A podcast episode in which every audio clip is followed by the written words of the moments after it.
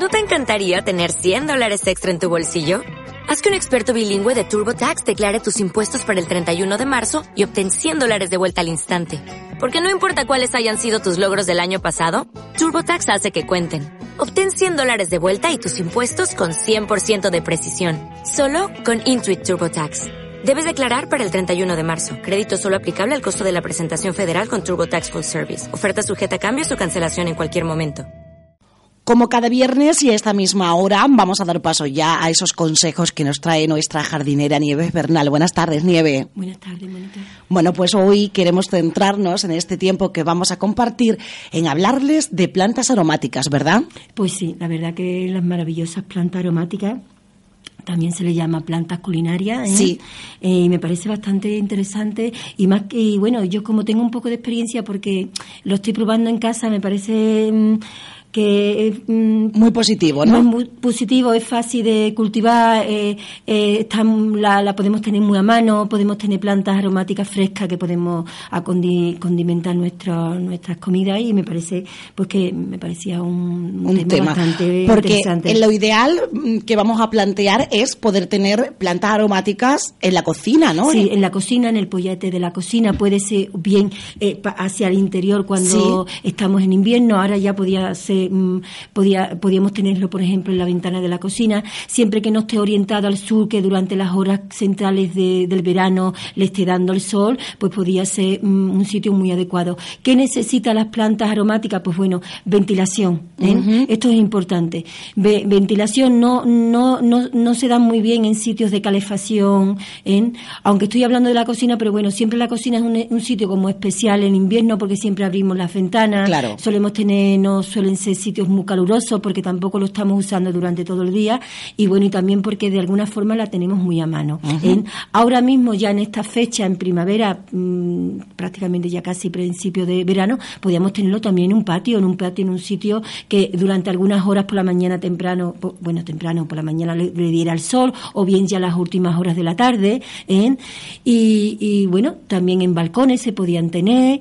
¿Y Bien. qué plan, de qué planta hablo yo? Pues por ejemplo, el romero ya es evidente que lo tenemos por ahí, pero por ejemplo, la, la melisa, el cilantro, el, el, el- el eneldo, también la hierbabuena también es una, una planta que bueno que la tenemos como muy como muy habitual, pero luego es bastante interesante en la cocina. Yo, por ejemplo, le echo un poquito de, de hierbabuena picadita a la ensalada y le da un punto así de frescor. O en el caldito, ¿no? O en el caldito del pucherito, por eso también está muy bien. Qué rico. El tomillo, por ejemplo, la salvia. Hay plantas que a la vez que son culinarias para lo que mm, condimentar, también son muy aptas para hacer infusiones y curarnos resfriados o algún síntoma que tengamos de malestar eh, estomacal o bueno, ya eso habría que, que, se- meterse más en profundidad. que- En las propiedades, ¿no? las propiedades, pero bueno, son bastante interesantes.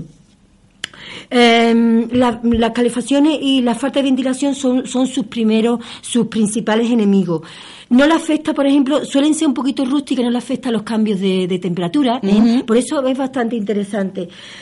Lo que sí necesita tampoco, eh, yo estoy hablando que la podemos tener en un, en un patio, ahora mismo en invierno quizás no sea eh, muy adecuado, sitios de, de poca iluminación, ¿eh? necesita iluminación y bueno, también sería adecuado, mm, sería preferible no usar mm, jardineras o macetas de plástico, Vale. porque las jardineras y macetas de plástico en, primero se enfrían mucho en invierno, ¿eh? se calienta mucho en verano, eh, y entonces no, mm, no sería muy adecuado porque si de alguna forma esta planta, las raíces se recalientan o se enfrían mucho, pues mm, de alguna forma también corremos riesgo de, de- de que se nos mueran. Mejor recipientes de barro, por lo tanto, es más Mejor aconsejable. recipiente de barro, ¿vale?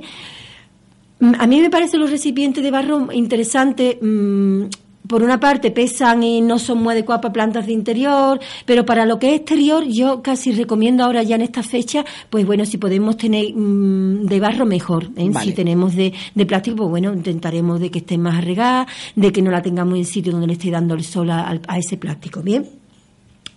Em, ¿qué, ¿Qué necesita, qué necesita esta, estas plantas? Bueno, mm, tierra, una, una tierra fértil, ¿eh? una tierra que pueda ser, podemos usar un poco de tierra de mm, comprar un sustrato para plantas de interior, pero quizás un poco con algún, algún, algún compuesto de que tenga que ver un poco con lo exterior, quizás mayoritariamente de un poco de más tierra. Sí. ¿eh?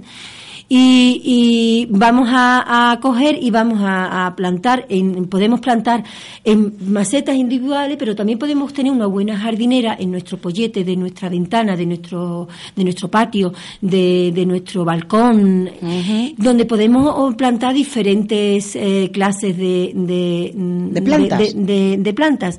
A la hora de, cultivar, esta, de recolectar, ¿eh? siempre yo recomiendo de mm, no hacerle podas drásticas ¿verdad? Tenemos que ser también, tenemos que adecuar nuestra, nuestras necesidades de plantas culinarias con el tamaño de nuestra planta. Sí. Cuando esta planta, mm, lo que tenemos que ir quitándole son los tallos, las puntas de los tallitos, porque mm. eso es lo que propicia que, que eche tallitos eh, o brotes laterales, que hace que nuestra planta cada vez sea más compacta, ¿vale? Bien.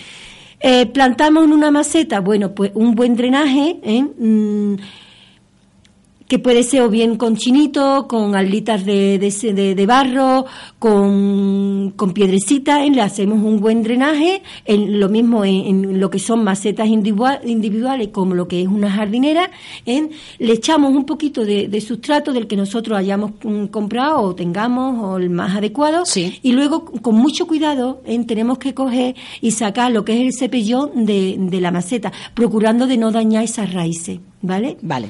Y bueno, pues, pues ya una vez que saquemos nuestras nuestras nuestras cepillones de nuestras macetas, lo introducimos en, en esa jardinera o en esa maceta grande, ¿eh? Si, Grande si quieres jugar con más de una planta mm, aromática, pequeñita o dependiendo ya el tamaño que sea la planta que hemos adquirido, ¿eh?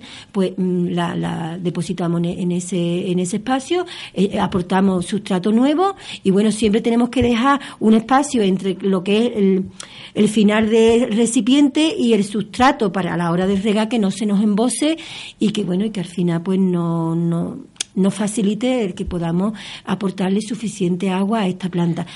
Eh, las plantas aromáticas mm, prefieren, soportan mejor la sequedad que la ah, abundancia eso te a preguntar. ¿eh? Esto es importante, tenerlo en cuenta. Vale. Y bueno, para lo que son recolectar estas plantas, pues mm, si queremos congelarlas, ¿eh?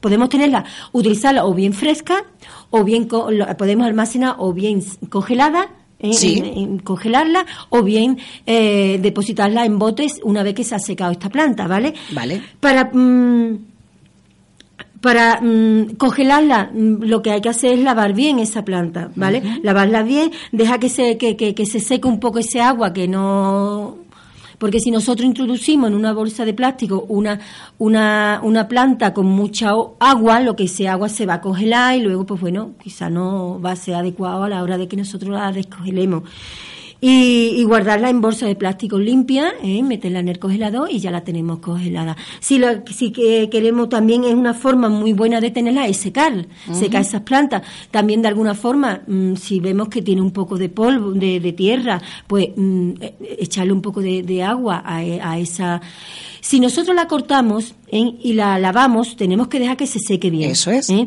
También podemos hacer una cosa, antes de cortarla, regar bien esa planta, darle un poquito con la mano así que, ocupa un poco esa tierra, deja que se seque ¿eh? y una vez que se haya secado esa hojita, la cortamos. Para secar, el mejor sitio es un sitio ventilado y oscuro. Vale. Bien, ese es el mejor sitio para que se sequen las mejores, para que mm, mantenga la, sus propiedades intactas.